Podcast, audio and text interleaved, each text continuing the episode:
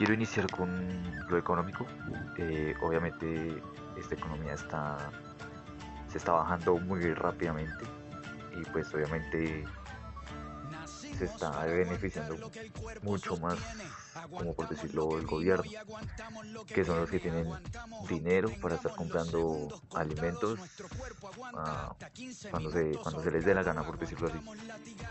Eh, obviamente por las manifestaciones se están haciendo como un tipo de ayudando y se están impidiendo a ellos mismos un, buen precio de, de alimentos y obviamente algunos que tienen trabajo estable, pues, o sea, estable me refiero a que ganan un poquito más de los, o sea, ganan más que el salario mínimo y pues van a decir que esto es, o sea, tienen un precio lo normal como para poder comprar y mantenerse en su vivienda.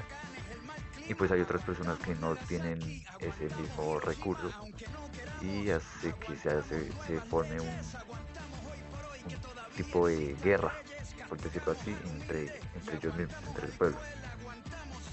Y en referencia a lo político, en lo político estamos demasiado mal, muy mal, por decirlo así, porque lo político es, es lo que están haciendo es quitarnos algunos derechos y obviamente se están beneficiando pues obviamente a los gobernadores y senadores. ¿Cómo decirlo? Se trata como de una corrupción ya muy avanzada eh, en lo cual los trabajadores se están volviendo esclavos para los políticos y no para ellos mismos.